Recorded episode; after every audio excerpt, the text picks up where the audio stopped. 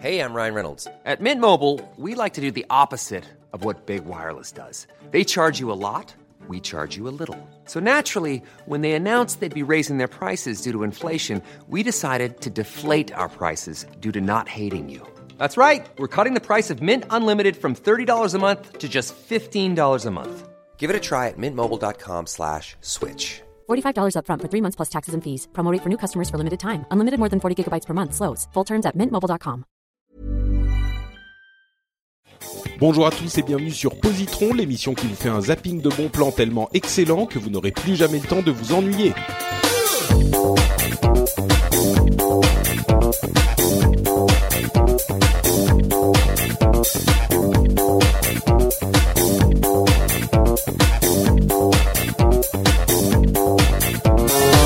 Bonjour à tous et bienvenue dans Positron pour le troisième épisode de cette session extraordinaire que euh, nous faisons avec les amis Pascal et Hard Disk. Je suis Patrick Béja et euh, vous le savez, Positron c'est une émission où on vous recommande trois trucs cool en 20 minutes, euh, trois séries, trois livres, enfin non, séries, livres, BD, jeux vidéo, etc. Et aujourd'hui, on a un programme incroyable à vous proposer. Mais avant de se lancer dans le cœur de l'émission, bien sûr, comme toujours, je dis bonjour aux co-animateurs.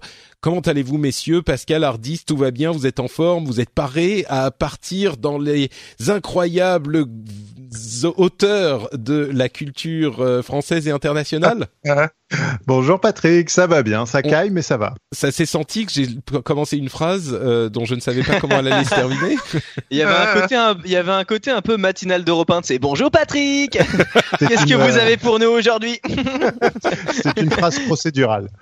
Exactement, elle est générée aléatoirement en fonction de, euh, des données de la matinale d'Europe 1. Euh, bon bah écoutez messieurs, je suis heureux de euh, vous retrouver encore une fois pour parler de produits culturels sympathiques qui nous ont plu et je vais commencer tout de suite avec une série assez euh, psychédélique, je dirais. Je crois que c'est le terme que qu'on peut choisir. Je vais tout de suite vous demander est-ce que vous l'avez vous l'avez regardé? Ça s'appelle Légion et c'est un truc de super-héros. Est-ce que vous connaissez? Non, j'en ai entendu parler, on m'en dit beaucoup de bien. D'accord. Euh, c'est dans ma to-do list. Mais apparemment, de toute façon, tous les trucs qui s'appellent Légion en 2016 sont géniaux. Donc, de toute façon. euh... écoute, je je sais plus si c'est 2016 ou 2017 Légion. Euh, donc, mais bon, ça compte aussi, on va dire. Et c'est une série vraiment à laquelle je croyais pas du tout, du tout, du tout. Euh, D'abord parce que c'est une série de super-héros et à part certaines séries Netflix de super-héros, c'est quand même très casse-gueule. Euh, et là, en l'occurrence, c'est FX qui a produit, qui fait quand même des choses bien généralement. Euh, mais euh, bon, c'était quand même pas gagné, surtout que la, la base. Ah, pardon. Excusez-moi, je reviens. euh, c'est c'est l'esprit du protagoniste principal de Légion qui est en train de, de m'envahir. Donc, la base de la série Légion, c'est le personnage de Légion qui franchement euh, dans les comics c'est un personnage de Marvel dans les comics tu te dis c'est vraiment difficile de faire un sujet sur lui. Alors je suis pas un spécialiste du personnage parce qu'en plus c'est pas un personnage qui a une grosse importance dans les dans les comics mais en gros c'est un euh, c'est le fils caché de Charles Xavier qui lui-même est un euh, pers une personne qui peut euh, qui, qui est télépathe et qui peut euh, entrer dans l'esprit de d'autres personnes. Et donc son fils euh, à moitié caché a un pouvoir complètement incontrôlable et il peut, si j'ai bien compris, si je me souviens bien, absorber les pouvoirs de tous les autres mutants de, du monde. Et donc il a une puissance incroyable et euh, en plus de ça, il est complètement, il est à moitié fou. Enfin, c'est un, une entre un, un mutant normal et enfin un, un, gentil et un méchant et on sait pas très bien où il se place et lui-même ne sait pas très bien où il va, etc. Bref, c'était hyper compliqué et casse-gueule à produire en série télé parce que euh, l'histoire est compliquée parce que c'est un, anti-héros et en même temps euh, au niveau du budget ça devait être compliqué parce que si enfin il y avait plein d'autres personnages à introduire. C'était dans le monde des X-Men etc mais bon ce qu'ils ont fait en fait en, euh, en, en en, dans la série télé, c'est qu'ils ont un petit peu, et même carrément déconnecté ça de l'univers des X-Men en film, ce qui était un très bon choix parce que ça aurait été boiteux de toute façon. Et ils ont vraiment interprété ça à leur sauce dans un, un comment dire ils ont vraiment exploré la frontière entre les les super pouvoirs et la folie. Et il y a un mélange entre les deux, et pendant une bonne partie de la série, on ne sait pas très bien qu'est-ce qui est quoi. Et le, le personnage principal est complètement schizophrène. Euh, il voit des choses, il est plusieurs personnes, et l'histoire, à la limite, est intéressante. L'histoire, je pense, est réussie, mais au-delà de ça, ce qui marque vraiment, c'est l'univers visuel de cette série. Quand je dis c'est psychédélique, c'est euh, complètement, euh, euh, comment dire, c'est un voyage. Euh, T'as l'impression que à la fois les producteurs et le spectateur quand il regarde a pris des, des psychotropes, tu vois, c'était vraiment le speed et le dieu sait quoi des années 70, enfin du LSD quoi, voilà, c'est pas du speed, c'est plutôt du LSD. Est-ce que tu vas nous faire le coup de ils ont pris de la drogue les développeurs Bah c'est un petit peu ça mais maîtrisé. tu sais, c'est vraiment ça où c'est pas digéré. C'est c'est digéré, maîtrisé, euh, recraché, tout ce que tu veux, mais efficacement euh, parce que c'est pas du tout un délire où tu dis mais putain qu'est-ce qu'ils font, c'est n'importe quoi, c'est trop débile machin, où il faut euh, limite avoir fumé toi-même pour essayer d'apprécier le truc.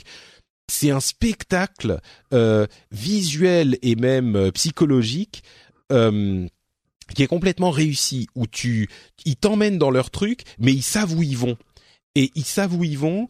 Euh, c'est pas on parlait de Siberia par exemple à l'épisode précédent où on peut penser à Lost ou ce genre de truc où tu dis waouh il y a un monstre de de fumée où il y a un, un, truc délire qui arrive au milieu de nulle part. Et donc c'est marrant parce que c'est au milieu de nulle part. Et c'est intrigant mais dans la série, euh, dans la série Légion, c'est pas du tout artificiel.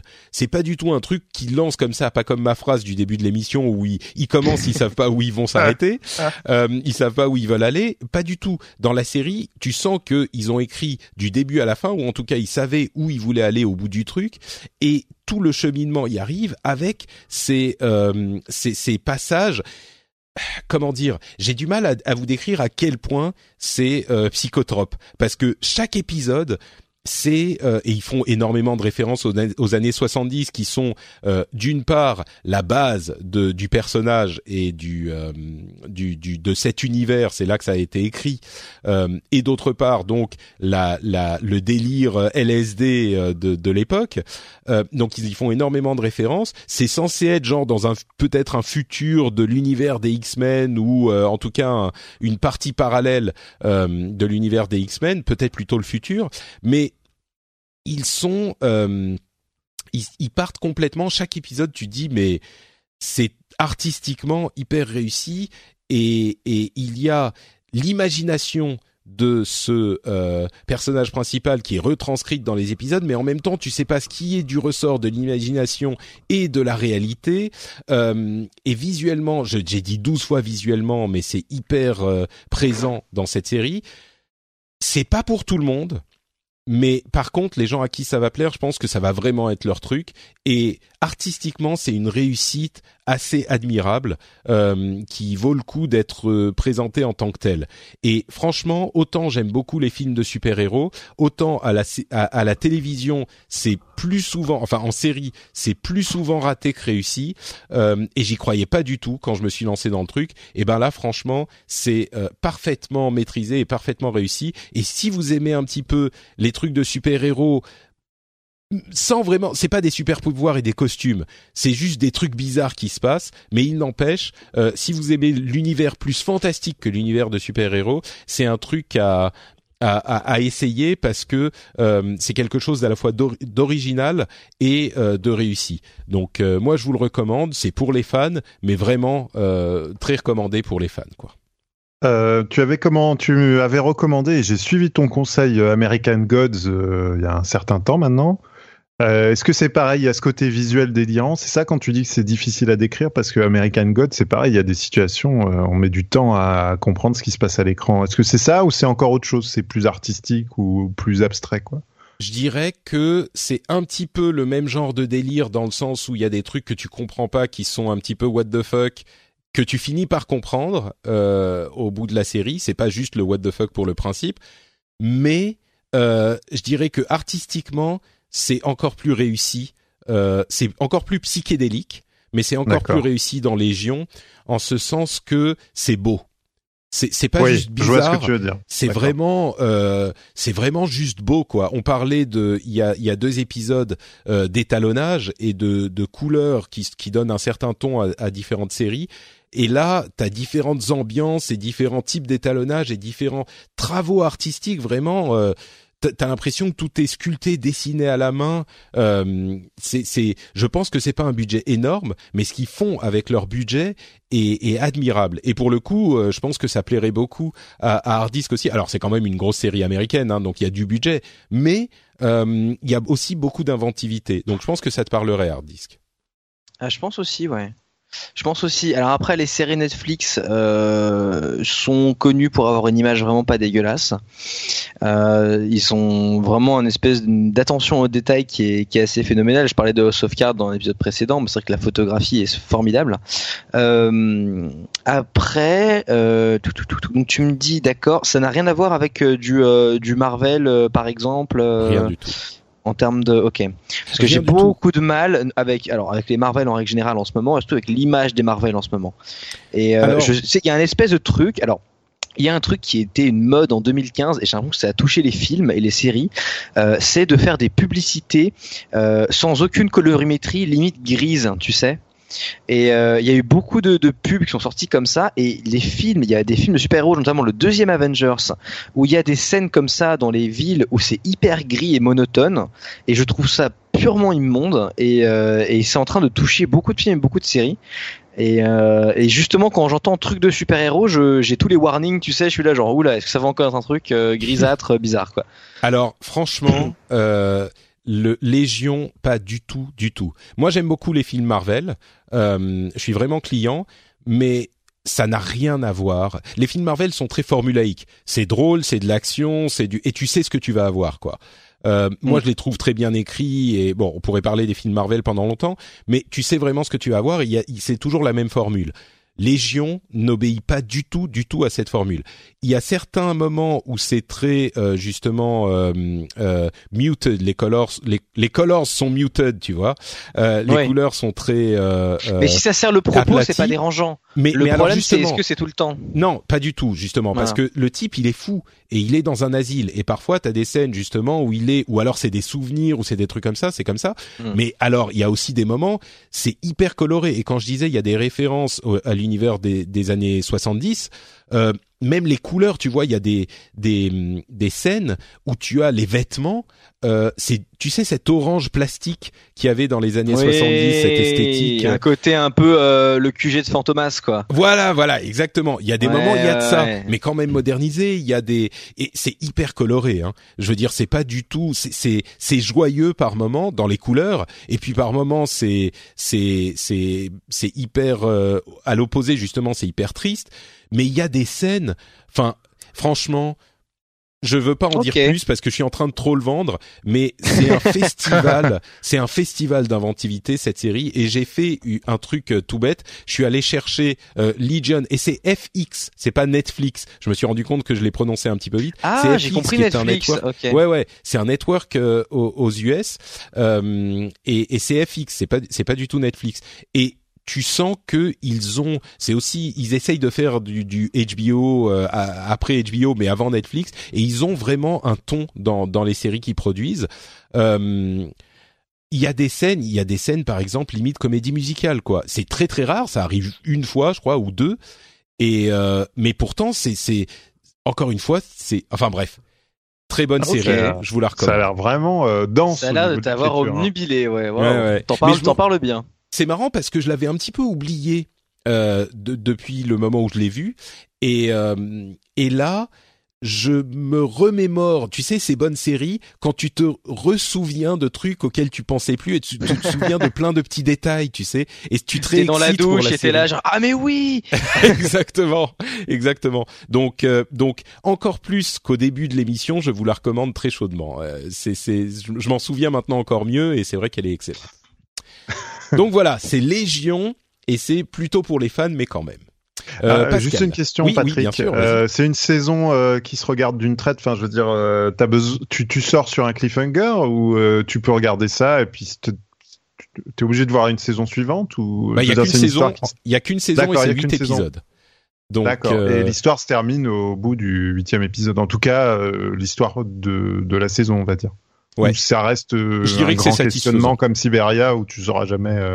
C'est d'accord. Non, non, c'est satisfaisant, c'est satisfaisant. Ça se ah, termine et tu as, euh, t'as as une suite qui est appelée. Et d'ailleurs, il y a déjà une saison 2 qui est en production, mais euh, mais la, la, fin de la saison est satisfaisante. Ok, super. Voili voilou, Pascal, à ton tour.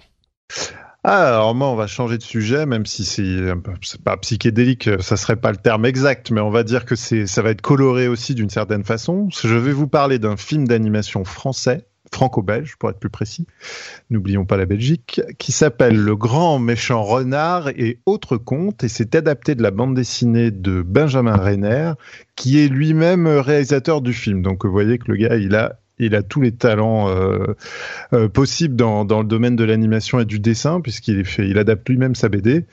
Voilà. Alors Benjamin Renner, c'est un, c'est la pépite française actuelle du, du cinéma d'animation. Je pense. Alors Bien sûr, il est dans un on va dire dans un cinéma qui touche les gens qui ont peut-être des enfants ou qui aiment euh, le, film d'animation parce que celui qu'il avait fait avant c'était Ernest et Célestine donc c'est pas euh, c'est pas les Avengers hein, c'est une autre ambiance. Mais c'est euh, c'est le, le, petit gars qui a de l'or dans les mains tout ce qui touche ça ça récupère des prix de partout et tout et alors, moi, je suis allé voir ça parce que, comme je vous l'avez suivi depuis euh, plusieurs épisodes de Positron, euh, je dois faire des choix pour plusieurs personnes maintenant dans, dans, mes choix culturels et je commence à faire de la veille. Tu verras ça, Patrick. C'est-à-dire que tu commences à t'intéresser à des sujets qui ne t'intéressaient peut-être pas directement, mais tu te dis si un jour euh, on me ramène ça à la maison, est-ce que je dois dire stop, attends tes 12 ans ou ouais, ok, c'est bon, mets-le dans le lecteur DVD ou Blu-ray hmm. ou 4K. ça dépendra à quel moment ça se passe, mais en tout cas, voilà que j'ai été le voir un peu en veille. Et puis, comme je savais que c'était l'animation française et je suis un grand fan de ce qui se passe dans, dans le cinéma d'animation français actuellement, ce sont beaucoup de, de, gens qui ont digéré Pixar, qui ont digéré Miyazaki et qui arrivent aujourd'hui à produire euh, des, des, films qui sont vraiment plus, plus européens tout en ayant gardé le, le meilleur des deux, c'est-à-dire, je dirais, le euh, la qualité d'écriture et d'animation du, cinéma d'animation japonais qui a toujours été euh, au top. C'est dingue quand on revoit Akira, tout ça, on se dit mais euh, c'est des films qui sont très vieux et pourtant ils ont ils ont un détail dans l'animation. c'est c'est très moderne et ils ont gardé le côté hyper esthétique qu'on pouvait avoir dans le Walt Disney ou dans le Pixar, c'est-à-dire vraiment pousser à, à, fond les détails du décor, les détails.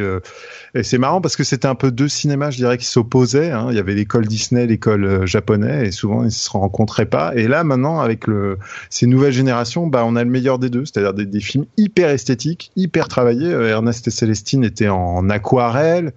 Et, euh, en même temps hyper bien animés, c'est-à-dire le, dynamisme qu'on peut retrouver dans, les films japonais. Alors j'arrive au grand méchant Roger parce que j'ai fait un grand laïus de présentation. Donc c'est un film pas très long, d'une heure vingt. Euh, et en fait, c'est trois petites histoires, trois moyens formats, on va dire de 30 minutes chacun maximum. Et c'est euh, en fait, ce sont des animaux d'une ferme euh, qui vont vous, raconter des histoires. Alors déjà au début, c'est ça qui est marrant, c'est que ça démarre sur un décor de théâtre. Donc en fait, il y a hum, comment dire, c'est une sorte de méta-histoire. ce qui est très marrant, c'est que ce sont des histoires pour les enfants mais quand on est adulte, on prend vraiment plaisir à regarder parce qu'il y a énormément de clins d'œil et pas des clins d'œil sexuels. C'est plutôt des euh, parce que ça c'est un peu le défaut je trouve dans les films d'enfants, c'est qu'il y a toujours un petit clin d'œil pour les parents et regarder un petit truc salace que les gosses comprennent pas. Là pas du tout. C'est plutôt euh, des personnages qu'on pourrait euh, retrouver nous adultes dans, dans notre quotidien. Alors il y a il y a un lapin complètement barge, il y a un chien qui est censé être le gardien du de la ferme qui a rien envie de bosser, qui passe son temps dans sa niche et qui refile le boulot à tout le monde. Et l'histoire principale du grand méchant renard, en fait, c'est un renard qui doit apprendre à dévorer des poules, mais il est très mauvais. À chaque fois qu'il y va, il se prend des, il se prend des coups dans la figure et tout. Et donc, euh, il va, le loup, qui est son meilleur ami et son seul ami, on va dire, euh, qui, qui vit avec lui dans la forêt, va lui, lui dire qu'en fait, ce serait plus simple qu'il chope des poussins et qu'ensuite, euh, en les élevant, il pourra ensuite les manger. Ça, ça, ça collerait plus. Et puis bon, bien sûr, le renard qui, dans le fond, n'est pas méchant, va, s'attacher à ces petits poussins qu'il a kidnappés. Et donc voilà, on va suivre des histoires comme ça, un peu décalées, un peu. Euh, et euh, c'est dans un trait très euh, particulier. Je sais pas comment dire. C'est c'est très bien animé et en même temps c'est très dessiné à l'arrache avec beaucoup de couleurs. Et euh, c'est très dur hein, de décrire un dessin. Euh, je vois tout à l'heure, Patrick, tu avais du mal avec Légion à expliquer un peu ce qu'on voit à l'écran. Bah là, c'est dans un autre genre, mais c'est pareil quand ça te touche. C'est très bien doublé. Euh, c'est des acteurs de théâtre hyper qualifiés, donc euh, il y a vraiment une ambiance vocale forte. Les histoires sont très drôles. Il y a donc trois histoires avec un Père Noël et l'autre avec un enfant à livrer. Euh, vous, ça dure pas très longtemps, vous allez passer un bon moment et, euh, et en plus euh, le comble, je dirais, de la qualité de, de cette œuvre, c'est qu'elle est réalisée donc par euh, Benjamin Renard, qui est un grand auditeur de podcast et ça se trouve il nous écoute. Donc je lui fais un bonjour, un, bonjour, un salut. Je ne le connais pas, mais j'ai cru comprendre qu'il était fan, euh, qu'il écoutait énormément de podcasts. Tu, tu as cru comprendre qu'il était fan de Patrick Béja? Oh, ah, Incroyable, le grand il Patrick. A il a l'air de, de passer une partie de son temps à écouter des podcasts pendant ses production. Donc euh, voilà, on le salue s'il nous écoute. Et vraiment très très beau boulot. Je vous le conseille. Essayez de le louer euh, si vous voulez pas investir, mais euh, je pense quand même que vous allez être surpris par la qualité d'écriture. Je pense que ça peut, je dirais pour tous, au moins pour les curieux, quoi. C'est à voir. C'est vraiment très sympa. On se marre bien et c'est bon enfant. Et en plus, effectivement, bon enfant. Très bien.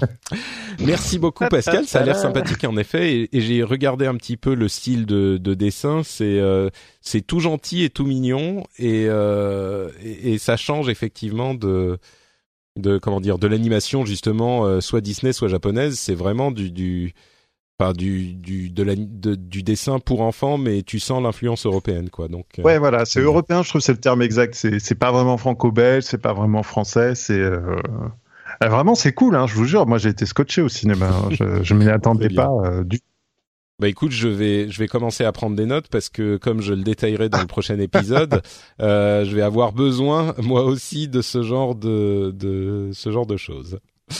Euh, bon bah écoute, Hardisk, c'est à ton tour. Euh, de quoi nous Ouais. parles-tu aujourd'hui? Tu fais dans l'originalité d'après ce que je comprends. Ouais, alors sur cet épisode, j'ai pris un truc, j'ai fait exprès de choisir un truc qui allait plaire à trois personnes. Parce que je me suis dit, c'est une occasion de parler d'une de mes passions de niche, niche, niche, niche. Donc c'est très très spécial. Je m'attends pas à ce que les gens se passionnent pour ça, mais c'est c'est rigolo de savoir que ça existe. Alors je vais parler d'un jeu vidéo, mais d'un jeu vidéo d'une manière un petit peu euh, différente, parce que je vais parler d'une sous-culture d'un jeu vidéo. Ce jeu, c'est World of Warcraft, euh, passion que je partage avec euh, Patrick euh, depuis euh, très longtemps. Oh là, et que j'ai eu aussi. euh, j'ai Ah ouais, acheté ah, je sa sortie. Euh, passé par là. Je Ah, savais pas. fabuleux. Bah non, Ah, j'ai pas suivi comme vous, euh, bien sûr, mais euh, c'est un moment j'ai changé un peu d'univers euh, euh, jeux vidéo, mais je, ça a été une des plus belles expériences de jeux vidéo euh, que j'ai connues, quoi. Ah, trop bien. Bah, je Ah savais ouais. pas, tu vois, c'est cool. Ben, en fait, voilà, ce dont je veux parler, euh, c'est d'une une sous-culture de jeu qui existe. Donc, il faut savoir que voilà, World of Warcraft, c'est un MMORPG euh, qui est donc euh, payant, euh, qui a été lancé par Blizzard il y a un peu plus de 11 ans maintenant, je crois. Et très très tôt, dès l'annonce de jeu, il y a eu des bidouilleurs en fait qui se sont attelés un peu à, à, voir ce qu'ils pouvaient faire avec. Et il y a eu ce qu'on appelait toute une vague de l'émulation World of Warcraft, c'est-à-dire des gens qui faisaient des serveurs privés. Et là, je pense que euh, les- le, le contrat euh, de NDA de Patrick doit être en train de, de sauter. Je sais même pas si c'est un truc que tu as le droit de discuter. Bon, si, si, bien Euh, sûr. mais- Non, moi, j'ai aucun, aucun. euh, pour ceux qui savent pas, j'ai travaillé pour la société Blizzard Entertainment, donc le développeur et l'éditeur du jeu World of Warcraft. Et évidemment, euh, toi, tu utilises le terme euh, politiquement correct de serveur privé. Je ne doute pas que d'autres personnes, dont Blizzard, euh, diraient de serveur pirate puisque euh, c'est effectivement une, euh, un moyen de se connecter, de connecter le client qu'on a sur l'ordinateur à des serveurs autres que les serveurs officiels de, euh, de, de, de Blizzard et de faire des choses sur ces serveurs. Et effectivement, disons que la légalité de la chose est discutée. On va dire ça comme ça pour rester poli. C'est discuté ah, même si tu as acheté le, le, jeu, par bah, exemple. Techniquement, c'est contre le règle d'utilisation de Blizzard. La légalité, c'est techniquement légal mais bon, disons qu'il n'y a pas vraiment eu de jurisprudence World of Warcraft, quoi. Je pense que c'est le genre de truc où c'est légal, c'est pas euh, criminel de t'y connecter, mais le fait de euh, de faire tourner un serveur, par contre, on a eu beaucoup de d'histoires comme ça. Ça, par contre, ah, je pense que c'est assez clair. Euh, c'est pas tout à fait légal, quoi, le, du côté des serveurs, mais mais bon. Et donc du coup, moi, ce, à quoi je, je voulais m'intéresser, c'est que donc voilà, comme disait Patrick, on peut forcer le jeu à se connecter ailleurs que chez Blizzard. Et donc il y a des gens qui ont développé en fait des serveurs alternatifs. Alors il y a un côté pas très intéressant qui est, euh, il y en a plein qui sont faits pour jouer gratuitement à une version fonctionnelle mais un peu plus buggée euh, du jeu. Ça c'est pas très intéressant. Mais moi, ce qui m'a vraiment passionné pendant des années, c'est des gens. Il y a toute une communauté de modeurs en fait qui se sont mis à, à créer des outils de développement euh, autour de World of Warcraft et qui sont mis à créer complètement un jeu alternatif avec World of Warcraft comme base. Et je voudrais en citer quelques-uns si jamais ça vous intéresse. Euh, il y a notamment euh, des, des, des, bon, des trucs euh, qui sont assez simples, comme des staircase events, où en gros il y a des joueurs qui ont pris des endroits complètement vides de la carte au milieu de, au milieu d'un océan et qui ont mis plein de tables les unes sur les autres. Et le but c'est de sauter sur les tables pour arriver en haut d'un espèce de parcours. Il y a, c'est marrant ça. Il y a plein de trucs comme ça. Il y a du, du model swap où en gros les, les gens changent les modèles 3D pour avoir, euh, je sais pas, euh, une voiture euh, au milieu d'un truc d'heroic fantasy. Enfin, ça n'a aucun sens. C'est des trucs un peu rigolos comme ça. Et il y a des gens qui sont allés très très loin, comme WoW Awakening, où c'est un serveur où il y a plus de classes. Donc dans le jeu de base, il y a des classes, il y a les mages, les chasseurs, etc. Il y a plus de ah classes et tous les sorts sont disponibles pour tout le monde à chaque niveau. Donc vous pouvez faire votre propre classe en piochant dans les sorts de toutes les classes. C'est assez intéressant comme, comme gameplay. C'est hyper équilibré ça. C'est non mais c'est pas du tout équilibré évidemment mais c'est rigolo tu vois c'est des trucs un peu voilà. Et on a un truc aussi comme euh, Undying WoW euh, qui se base sur une ancienne version de World of Warcraft où là le monde est totalement customisé ça s'appelle une euh, une extension custom. On n'a pas accès au monde du jeu traditionnel et on est vraiment dans l'histoire qu'ont créé les développeurs d'Undying WoW avec bah, des personnages des histoires des quêtes complètement customisées de A à Z. Et une petite note alors ça c'est vraiment niche de chez niche parce que ça fait 1000 vues sur YouTube même chez les gens qui aiment bien ça. Euh, c'est la chaîne YouTube de Reznik Shaman qui parle donc de bidouille World of Warcraft et qui lui s'est mis à faire un truc un peu taré. Il s'est mis en fait à créer une carte euh, complètement alternative pour World of Warcraft, qui est une carte euh, entre guillemets photoréaliste post-apocalyptique. Euh, donc ça ressemble visuellement à, au premier Counter Strike. C'est très bizarre parce que ça tourne sur le moteur du jeu de World of Warcraft. ah oui, c'est différent. Ouais. C'est vraiment pas du tout fait à la base pour faire tourner un truc pareil. Et on voit un orc dans une espèce de voiture à la Fallout. Enfin, c'est assez rigolo de de, regarder ça. Et donc voilà, c'est juste pour euh, pour montrer un peu cette espèce de, de monde de bidouilleurs qui existe et qui est un peu euh, un peu de niche et que je trouve moi très très rigolo et passionnant. Effectivement, c'est le genre de truc, euh, le, le, genre de truc complètement délirant qui, de fait, je pense, n'est pas très intéressant à jouer sur le long terme pour la plupart des gens, mais il y a certaines personnes qui vont adorer et qui vont se plonger là-dedans et ça peut ça, ça peut souvent euh, donner lieu à de la créativité surprenante quoi. Moi, j'adore le principe des modes. Euh, je, je, trouve ça dommage que ça, ça, reste encore trop niche, en tout cas dans la culture, parce que euh, pour moi, c'est la, la, comment dire, c'est c'est la, la, partie artistique de, de, du jeu vidéo. En tout cas, pour moi, c'est de là que peut venir l'art dans, dans le jeu vidéo, parce qu'il y a l'art, la création du jeu en lui-même, tout le travail, le concept et tout mais euh, je trouve ça toujours passionnant de voir. Euh, c'est comme voir quelqu'un s'asseoir sur une table, si vous voulez. Il a complètement cassé le concept de départ, et, euh, et d'une certaine manière, les modes, c'est un peu ça. C'est aussi une façon de de revisiter un jeu. Et j'espère, bah, je vois par exemple des associations comme MO5, tout ça. J'espère qu'un jour, si si Blizzard doit stopper les serveurs pour une raison ou pour une autre, il y aura une sorte de fondation internationale qui permettra aux gens de continuer à Enfin, je trouverais ça bah, vraiment dommage de perdre euh, le voyage dans World of Warcraft. ce qui emmerde Blizzard, alors c'est mon avis perso, mais comme tu y as travaillé, Patrick, ça m'intéresse beaucoup de savoir. Je pense que ce qui, ce qui peut emmerder, euh, ce qui peut emmerder Blizzard, c'est les serveurs qui justement ne sont pas faits pour du contenu customisé, mais qui sont faits pour répliquer le jeu traditionnel de manière gratuite. Parce que là, je comprends l'emmerdement. Par contre, pour pour les gens euh, qui ont fait un serveur privé dont le seul but c'est de se balader sur un cube vert avec une Lamborghini, juste pour rigoler, parce que ça existe hein, ah. littéralement. Il y a des gens qui ont mis une Lamborghini comme monture dans World of Warcraft, du coup. Mais euh, si tu veux, je vois pas trop le côté c'est comme euh, tu vois c'est un il y a une limite entre les modes qui font perdre de l'argent et les modes qui entre guillemets servent de publicité euh, parce que c'est rigolo et c'est euh, hors contexte et ce serait impossible à faire sur la version officielle. Bah je dirais bon je parle pas au nom de Blizzard bien sûr hein, c'est c'est pas du tout je travaille plus pour eux et je je je suis pas représentant ou je représente pas du tout ce qu'ils pourraient penser, j'en sais rien aujourd'hui. Euh, mais de ma connaissance de joueurs, euh, ce que je dirais, c'est que il y a énormément de problèmes que peuvent poser ce type de serveur dont les gens ne se rendent pas compte. Alors bien sûr, il y a l'aspect financier, c'est-à-dire que pour la partie euh, on fait on fait tourner le jeu, il y a une grosse polémique sur le fait que Blizzard a fait fermer des serveurs de WoW classiques c'est-à-dire de WoW tel qu'il oui, était. Il bah y a oui, il y a eu tout un, drama avec Elysium, notamment un serveur classique. Ouais. Exactement. Et donc ça, bien sûr, c'est une euh, c'est une série de problèmes ça prendrait une demi-heure pour tout expliquer, mais en gros, d'une part, euh, c'est une euh, question de propriété intellectuelle qui est appropriée par les gens qui utilisent ce serveur. Euh, et même s'ils le font pas pour l'argent, s'ils laissent courir, tu vois, au bout d'un moment, les gens qui sont sur ce serveur... C'est le problème des, euh, des trademarks, c'est-à-dire que tu es obligé de défendre ta marque, sinon tu la perds. Bah, il y a ça, euh, mais il n'y a pas que ça.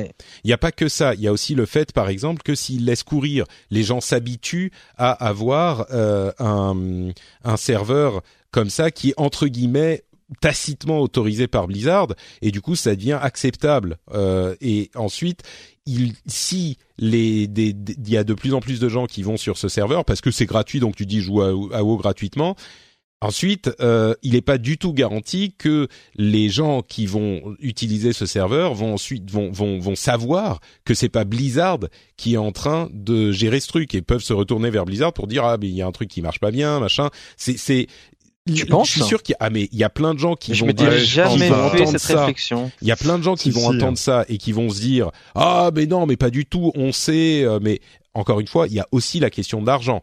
Mais en plus de ça, c'est un vrai problème. Si ça se démocratise, euh, les gens font pas la différence entre ah mais c'est Blizzard, c'est pas Blizzard. Ils sont sur un truc World of Warcraft et ils vont. Je, vous garantis qu'il y a des gens qui vont aller se plaindre à Blizzard de euh, la manière dont est géré tel ou tel truc.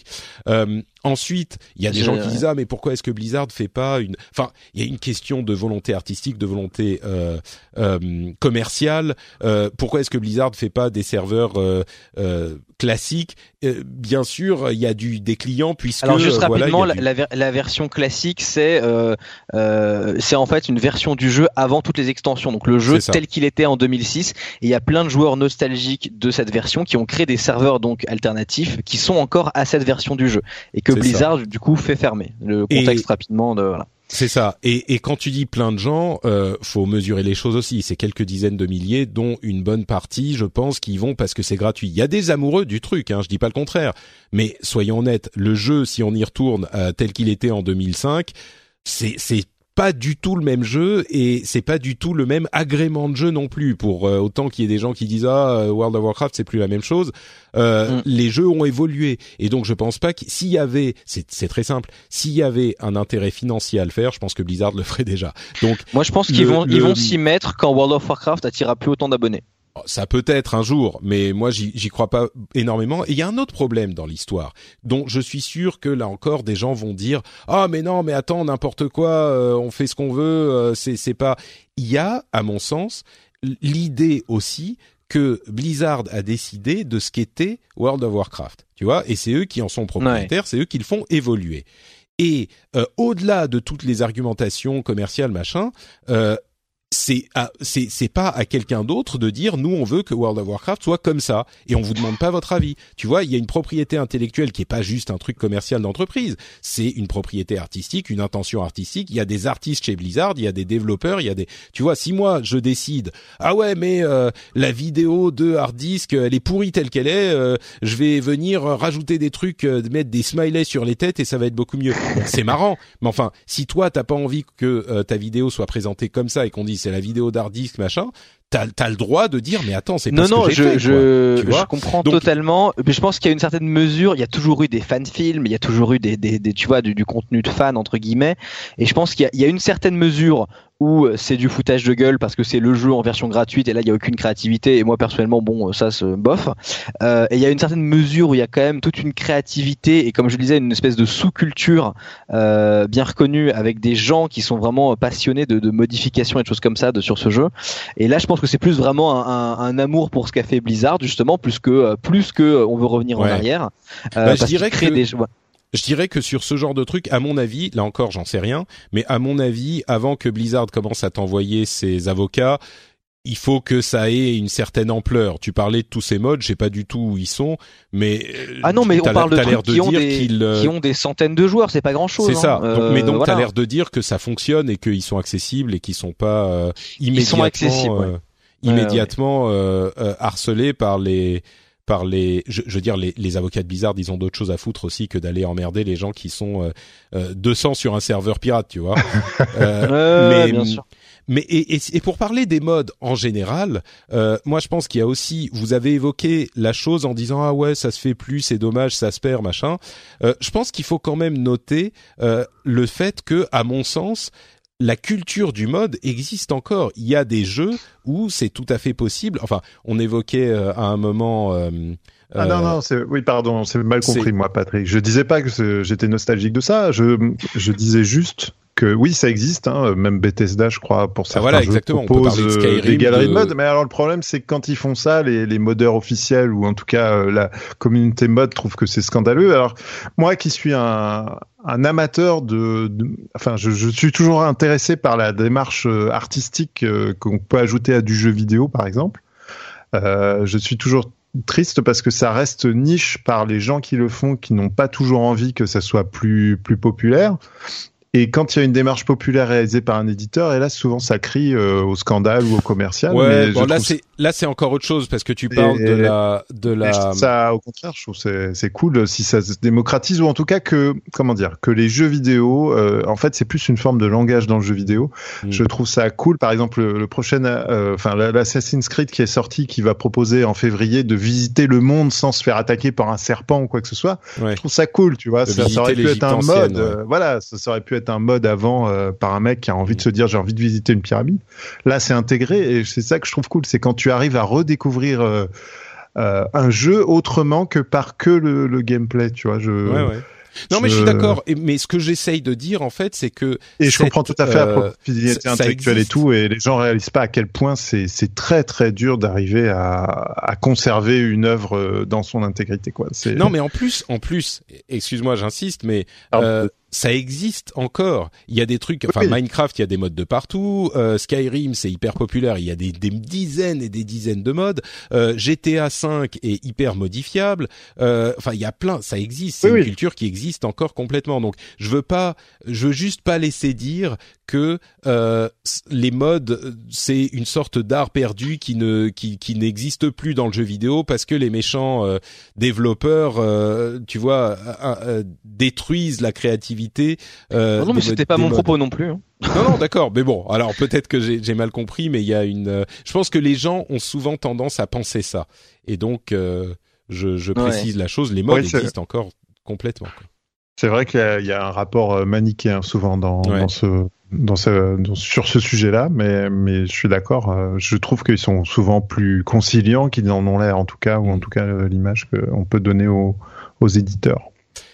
Bon, en tout cas, euh, voilà pour cette discussion mais... qui a été euh, euh, générée par ta, ta ton, ton positron, euh, fort sympathique. Donc les modes et les hacks dans, dans World of Warcraft. donc c'était une. J'espère que ça aura été une discussion qui aura intéressé les auditeurs.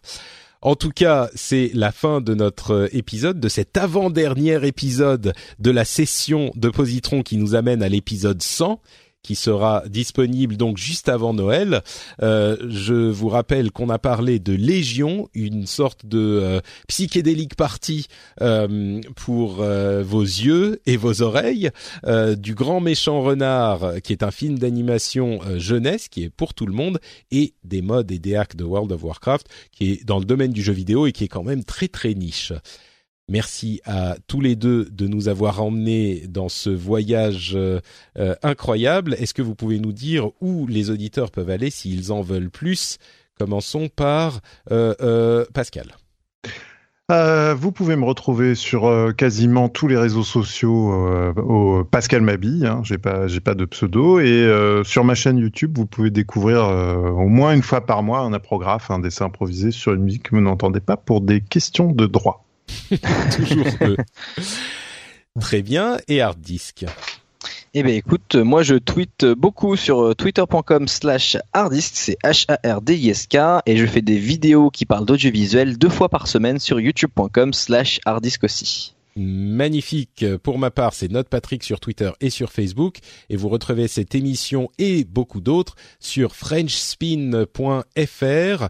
Et vous retrouvez également sur ce site les autres émissions que je produis. Et si vous aimez les jeux vidéo qu'on a évoqués aujourd'hui, vous pouvez euh, chercher le rendez-vous jeu sur votre app de podcast ou sur le site en question. Et vous aurez un résumé toutes les deux semaines de tout ce qui s'est passé d'important dans l'univers du jeu vidéo, dans l'industrie. Et on analyse un petit peu tout ça et on parle des jeux Et Dieu sait que euh, en ce moment, enfin cette euh, saison euh, de Noël, il y en a eu énormément. Donc je pense que tout le monde gagnerait à écouter cette émission. Ça s'appelle le Rendez-vous Jeu et c'est disponible partout où il y a des podcasts. On vous remercie de nous avoir écoutés et on vous donne rendez-vous dans deux semaines pour l'épisode 100.